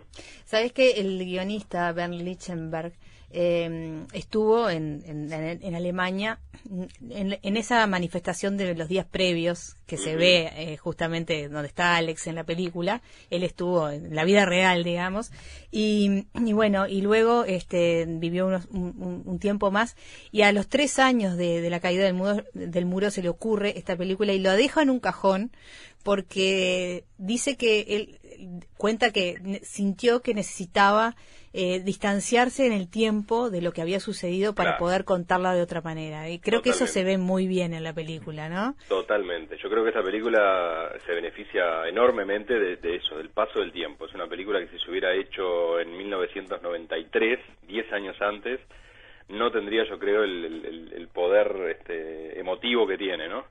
Este, se beneficia así de, de- de- de mirar los acontecimientos y sobre todo sus consecuencias, sus efectos, un poco a la distancia, porque la película de hecho tiene una suerte de epílogo, sin hacer spoilers, sin contarlo necesariamente, Mm. pero tiene una suerte de epílogo, de epílogo donde mm, se revisa un poco, ¿no? Lo que significó algunos años después esa reunificación, con claro. lo positivo y con lo negativo, con lo que con lo discutible, con lo menos discutible, pero evidentemente significó un cambio de vida radical, no necesariamente positivo en todos los aspectos de la vida de, de los ciudadanos, ¿no? Este, y el paso del tiempo es, es vital para eso porque, bueno, permite obviamente mirar las cosas con, con cierta perspectiva. Hablando del paso del tiempo, el guionista le da ocho meses al coma materno. Sí. Este, pero yo pensaba, esta idea brillante es, en realidad creo que no sé si hay otro evento en la historia que en pocas horas haya cambiado la vida de tanta gente, ¿no? ¿No? Del mundo entero, pero Es muy difícil. de, sí. de la gente, de los locales, de esa manera tan drástica y tan radical. O sea, prácticamente es acostarse a dormir en una situación y despertarse en otra. Él le da ocho meses porque yo creo que porque el personaje de Alex necesita ocho meses o un tiempo para adaptarse a la situación y ver cómo hace, ¿no? Cuando, o sea, para que cuando la madre vuelva él ya esté viviendo esa situación nueva con otra categoría. Pero la idea brillante es esa, es decir, un coma de una persona que cuando se entra en coma hay una situación y cuando si, si la querés inventar para una para una ficción no te sale tan redonda Claro. en realidad, ¿no? Claro. Eh, y además yo eh, creo que el paso de esos meses en la ficción de la película permite que, que todo alrededor de ellos, fuera del- del- de los límites de su apartamento, cambie con, con- consistentemente, digamos. Claro, que lo vean ellos y lo veamos nosotros. Claro, o sea, realmente es otra Alemania, es otro Berlín, es otro barrio, es otra otra realidad, este, aquella en la que se a la que se enfrentaría este, la madre de Alex si, si sale a la calle, como de hecho sucede en, un- en algún momento, ¿no? Con Este, hijos que además están viviendo ese proceso con cierta alegría, ¿no? Los hijos de, de, de esta mujer, Sí, tanto Alex como su hermana. La hija está en- se pone a trabajar en un En un McDonald's. McDonald's, aparece la Coca-Cola, McDonald's, aparecen los símbolos del, del capitalismo furioso, ¿no? Este, co- como que aterrizan de golpe. Y los hijos están a favor de ese cambio. En realidad, todo empieza con una manifestación donde Alex está protestando contra el, el gobierno de la RDA. Sí, sí, sí, bueno, ahí también hay, me parece un comentario agridulce de la película, Sí, ¿no? claro. Porque evidentemente como buenos jóvenes que, que son, este, como la gran mayoría de los jóvenes, me imagino, de aquel momento, pedían un cambio, manifestaban por un cambio y probablemente hayan sido el motor o parte del motor que propició lo que propició. Pero también está, me parece que la película no deja de lado que que no todo lo que no, no todos los cambios que la caída del muro trajo fueron necesariamente positivos el hecho de que la hermana de Alex tenga que abandonar los estudios universitarios para trabajar en Burger King creo que es o en un McDonald's sí. eh, tampoco habla de una realización este, personal ni de los beneficios del capitalismo necesariamente en fin, tiene como ese doble, esa doble mirada a la película que yo creo que también es parte de lo que al director y al guionista le interesaron trazar a partir de, de esta anécdota, Sí. ¿no? Una historia familiar, pero también una revisión de un momento histórico que, que, bueno, que se impuso por las razones que sean, pero que no necesariamente todo lo que pasó después era el idilio. De hecho, el, bueno, lo- el principio de la película es esa celebración de los 40 años de la, de la RDA y, y Alex dice en un momento, "Es- est- estos viejos de M se celebran a sí mismos. Mm. Y bueno, y luego de esos ocho meses, eh, Alex puede empatizar con, con, con lo que la madre sentía y lo que pensaba, ¿no? Y neces- necesitó de esos ocho meses también para, para entender a esos viejos de M, ¿no? Exacto, exacto. Sí, sí, eso está muy bueno. Este, yo leía también en algunos de los materiales este, esta, esta cuestión de que, bueno, de que ya hay una generación que nació después, ¿no? De la caída del muro, que no tiene como referencias, por lo menos de primera mano, de lo que era aquella época, de lo que significó, de por qué este, genera en alguna parte de, los ex RDA esta, esta nostalgia que genera. Y bueno, para Alex reconstruir un poco esa ficción o mantener esa ficción es lo que le permite empatizar con una, una forma de ver el mundo que, que, que de otra manera no, no hubiera entendido, ¿no? Una película con, un humor impresionante, Sí, sí, afinadísimo. Creo que eso es uno de los de los puntos más altos que Totalmente, tiene. que es muy gracioso todo, todo lo, lo que reconstruye. Bueno, el, eh, ese, ese, ese comando que se genera además en torno a, a Alex para, para ayudarlo a mantener esa ficción, los amigos, los vecinos, incluso algunos ex camaradas de la madre. Este, es el amigo de él, que si no me equivoco es era de la Alemania Occidental, que es un aspirante a director de cine. y que es el que le construye los falsos noticieros Eso es genial. este, con el que bueno con el que sigue engañando a su madre desde la televisión con, con que todo todo sigue como como como Claro, estaba ellos ¿no? venían de ocho meses de la madre en coma, con bueno un futuro muy incierto y de pronto la madre despierta y hay que ver cómo qué se hace rápidamente, ¿no? Hay momentos increíbles, este, pequeños detalles, pequeños grandes detalles como la búsqueda de un dinero que la madre tenía guardado, este que la terminan buscando en la basura el dinero y que Claro, finalmente no sirve para nada. los famosos pepinillos que de los que hablaba Caro Ah, genial. el café, en fin, la- hasta la vestimenta, ¿no? Alex se tiene que vestir de una manera que ya los jóvenes de, la- de la Alemania de 1990 ya no se vestían como un año como un año atrás, este, evidentemente, ¿no? Eh, Sí, hay un, hay un momento clave donde tienen que sacar a esa madre del apartamento y la cosa es... Hay dos o tres escenas, dos o tres imágenes de cosas que, que ves en la calle y que ella mira con, ¿no? este, con Con- asombro. Sí. Este, que están muy bien hechas, son pequeñas pinceladas que están muy bien hechas. Esa idea brillante se sostiene por muchas razones. El guionista, de lo que estamos hablando es básicamente el trabajo del guionista, pero también otras que vos señalás en tu reseña, Enrique, este, eh, los otros rubros, ¿no? La dirección, eh, la elección de los actores. Este, ¿Cuáles son las, las otras cosas que te parece que hay que destacar para que esta idea brillante además funcione como funciona? Bueno, un poco todo, eh, todo el paquete, ¿no? Obviamente hay un director que, que es un director que ha hecho, había hecho muchas, algunas cosas antes, no es un director con una gran carrera, es un director que de hecho para mí era un desconocido y después tampoco se le siguió mucho el rastro. No, no, e- esta es obviamente su película más conocida, Wolfgang Becker. Este, había hecho un poco de todo, había hecho fotografía, edición, había hecho documentales, algo de televisión, un par de películas antes de Goodbye Lenin y es sin duda su película más conocida y más exitosa. De hecho sigue siendo Más eh, exitosa de, de toda Alemania, o sea, Sigue siendo una de las películas, no Sí. sé si la más, pero una de las más exitosas, con 7 millones de espectadores. Es una película que solo en Estados Unidos recaudó 79 millones de dólares, que para una este, Película extranjera es sí. monumental. Eh, y bueno, y es un eh, brillante trabajo, ¿no? Porque no solo conduce, es además coautor del guion, eh, la idea original era de Lichtenberg, pero él es coescritor del guion junto con Lichtenberg. Eh, le da el tono perfecto, me parece, a toda la, a toda la película en este equilibrio entre, mm, entre emoción y, Comedia y picardía, ¿no? Es, una- y- es un claro ejemplo de comedia Sí. dramática. Y después, sin duda, el elenco. O sea, es perfecta la elección del elenco. Daniel Brühl, que es un actor que, vale la pena decirlo, es un actor nacido en, en España, en Barcelona. eh, hijo de un padre alemán y de una madre española. De hecho, ha hecho varias películas en el cine español, este Daniel Brühl. Pero muchos lo conocemos a partir de Goodbye Lenin, de películas internacionales, ¿no? También ha trabajado en películas como, no sé, Born, El Ultimátum, Bastardo sin Gloria, de Tarantino, eh, Rouge, donde interpretaba a Nicky Lauda, al corredor Nicky Lauda mirá. que de sí, hecho sí. le valió una nominación al Globo de Oro.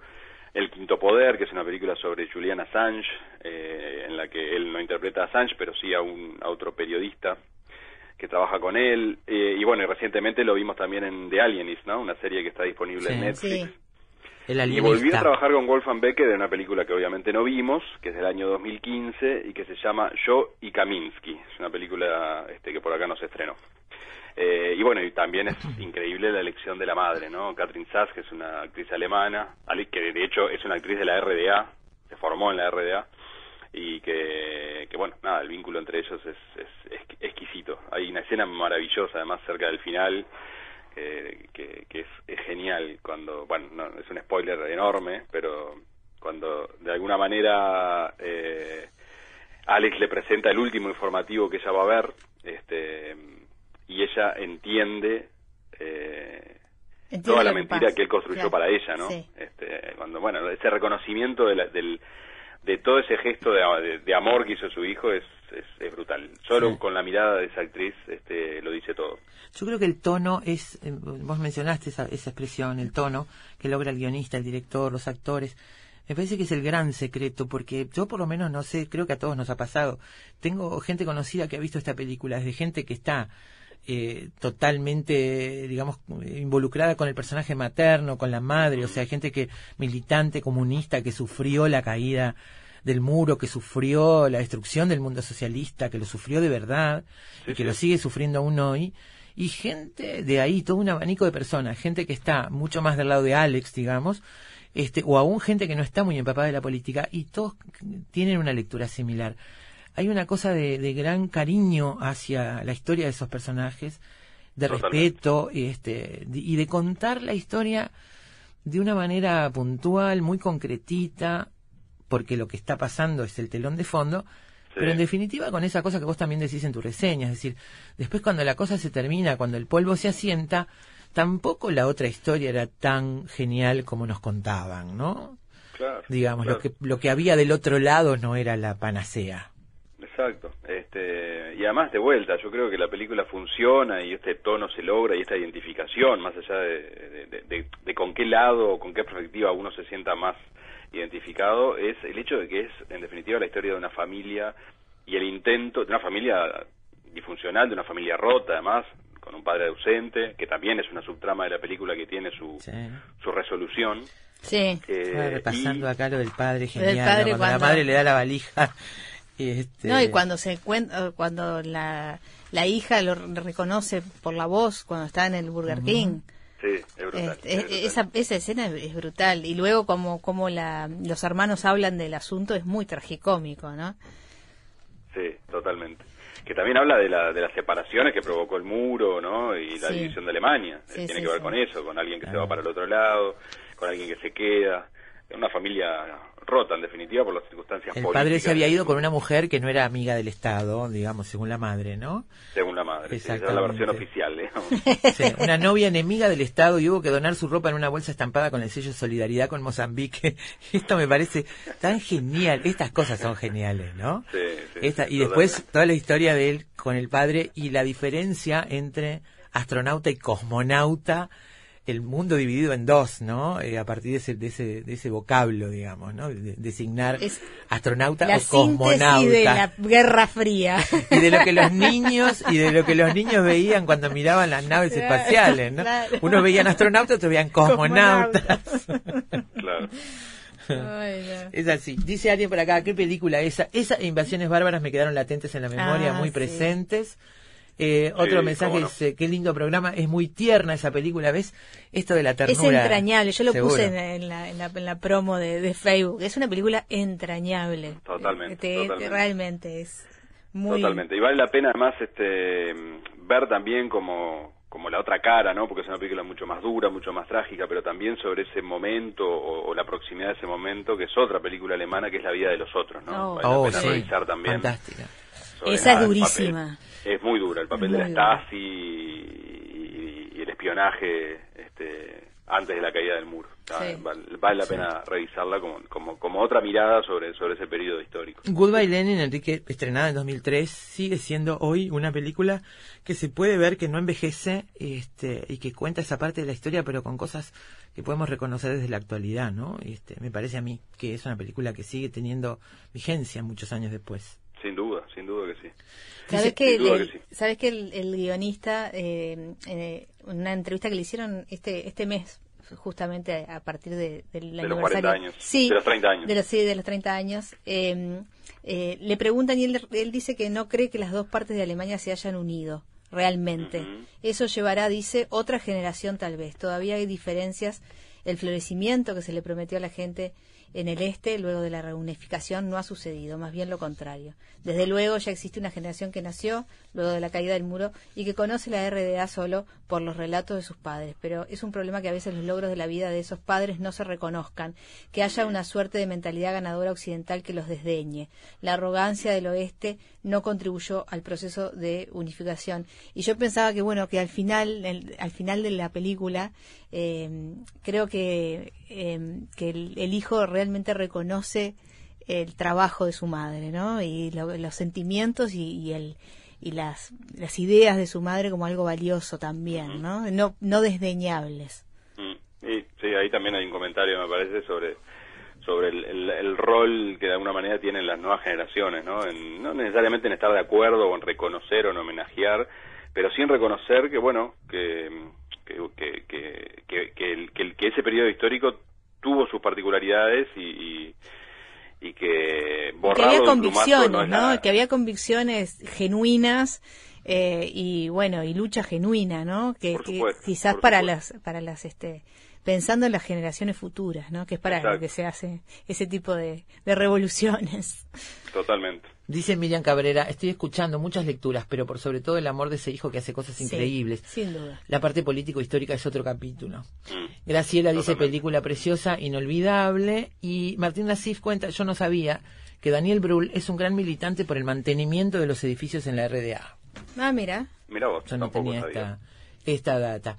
Hermosa peli, precioso programa, me acompañan siempre. Ahora en La Paloma, dice Carmen, un abrazo, Daina. Gracias, Carmen, Carmen. Carmen, te odiamos. Gracias, Carmen. Te odiamos, Carmen. Que pases muy lindo, Carmen.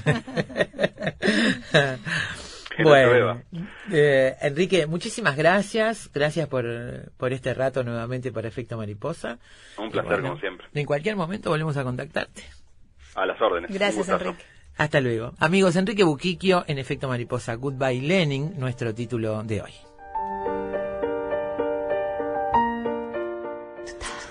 Batir las alas en cualquier parte del mundo provoca de este otro lado un fuerte sacudón en las tardes de la ciudad. Efecto mariposa.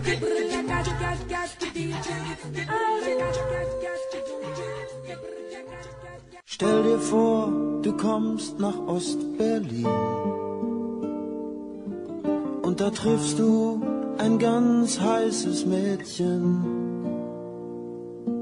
So ein ganz heißes Mädchen aus Pankow und du findest sie sehr bedeutend und sie dich auch. Dann ist es auch schon so weit. Ihr spürt, dass ihr gerne zusammen seid und ihr träumt von einem Rockfestival auf dem Alexanderplatz mit den Rolling Stones und einer Band aus Moskau.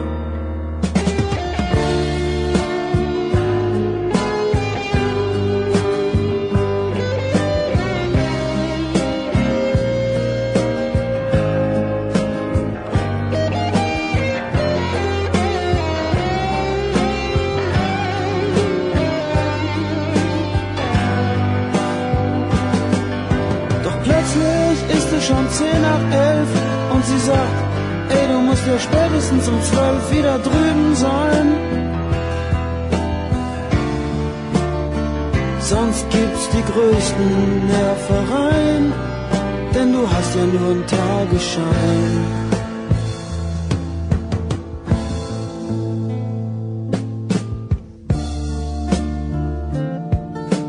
Mädchen aus Ostberlin.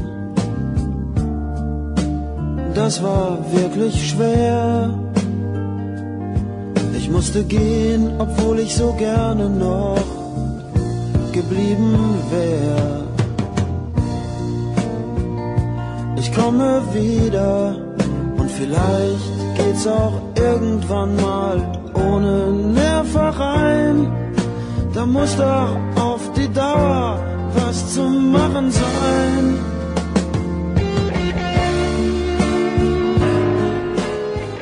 Dice el guionista de Goodbye Lenin y el director eh, que, entre otras cosas, habla de la calidad narrativa del atrezzo, de la utilería, ¿no? De lo Mm. que dice que algunos detalles tienen una gran importancia para mí, como por ejemplo la calidad del atrezzo, de la utilería. Yo creo que el atrezzo tiene que ser correcto y no presentar arbitrariedades en relación con el desarrollo cronológico de la historia, que está determinado por acontecimientos como la Unión Monetaria y la caída del muro de Berlín. Esto está muy cuidado porque justamente cuando este, en esta película la madre recupera la conciencia y su hijo re- tiene que construir esa burbuja, la tiene que construir en función de artículos y productos que ya no están disponibles, pero que él tiene que procurar para que su madre sienta, no sepa que todo ha cambiado. Y ahí es- en eso está basado gran parte de esta historia, digamos, desde la, la producción de informan de noticieros hasta la mm, hasta conseguir marcas específicas de productos este o cosas con un diseño determinado que ya no existen más, de golpe dejaron de existir. Exactamente. Eh, bueno, se, se habla en este caso de eh, la nostalgia, que es el término para referirse a la nostalgia de la vida en tiempos de la antigua República Democrática Alemana, un acrónimo de las palabras Ost por este y Nostalgie por, por nostalgia. Eh, bueno, muchos alemanes desde ambos lados de la frontera eh, niegan la existencia de estas divisiones culturales, pero es cierto que mm, la mayoría de los negocios en Alemania eh, desa- desaparecieron esos productos y ahora advierten eh, el potencial de este movimiento de tratar de rescatar esos esos objetos, esos productos, eh, hablando desde un frasco hasta un auto, ¿no? Estamos hablando de una gama amplísima de todas las cosas que daban sentido al, al día a día de los este, alemanes del este. Eh, por ejemplo, es posible adquirir en la actualidad alimentos de marcas de la RDA que habían desaparecido, obtener videos y DVDs de programas de televisión de, de- de la televisión pública socialista. Esto debe ser ma- un, un documento magnífico, Sí, ¿no? claro. Y comprar coches de las marcas Wartburg o Trabant. Un- uno de esos coches son, lo- eh, son los que aparecen en la, en la película que le, le otorgan a la, a la madre, ¿no?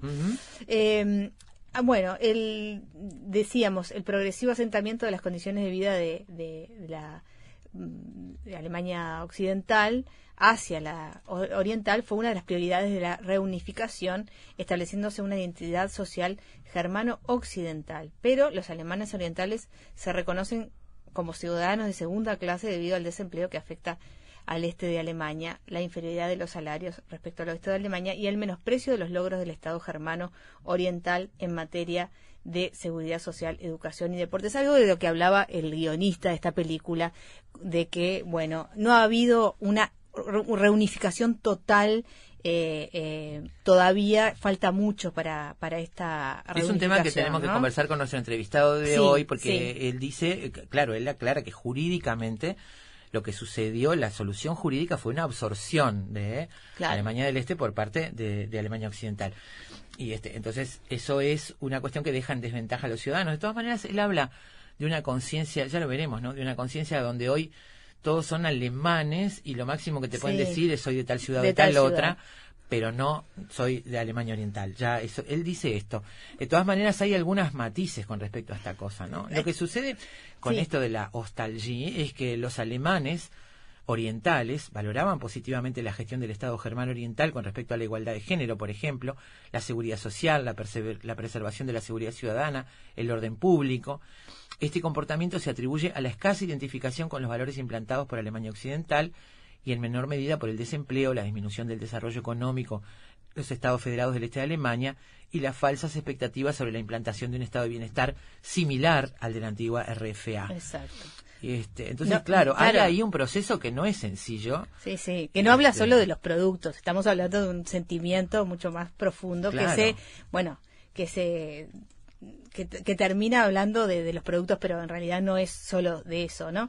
Eh, pero en, de- en definitiva se volvió una moda tratar de, de conseguir Claro, este tipo y de obviamente, productos, ¿no? estamos en una economía de mercado. Exactamente. Todo Y- es aprovechable. y- exactamente. Y todo, todo lo que tuviera que ver con Alemania eh, Oriental, de los años 90 para acá, ha tenido una revalorización en el, justamente en el mercado.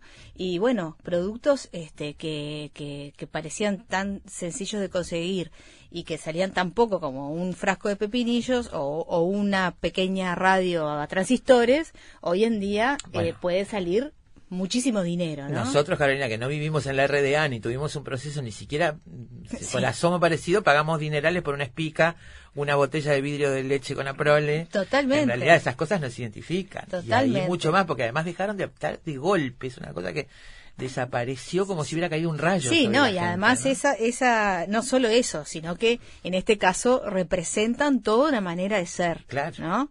Este, no es solo el ser uruguayo para nosotros, es el ser de la Alemania del Este. Claro. Que, bueno, que sobrevive en esos productos, por lo menos en esos productos sobrevive, ¿no? Muy bien, bueno, vamos a hacer una pausa, vienen las noticias y después con música repasamos películas imprescindibles del cine alemán. Muy bien. Und da triffst du ein ganz heißes Mädchen. Lo único seguro es que el sol sale por la mañana y se oculta en la noche. Lo que sucede en el medio es culpa de efecto mariposa.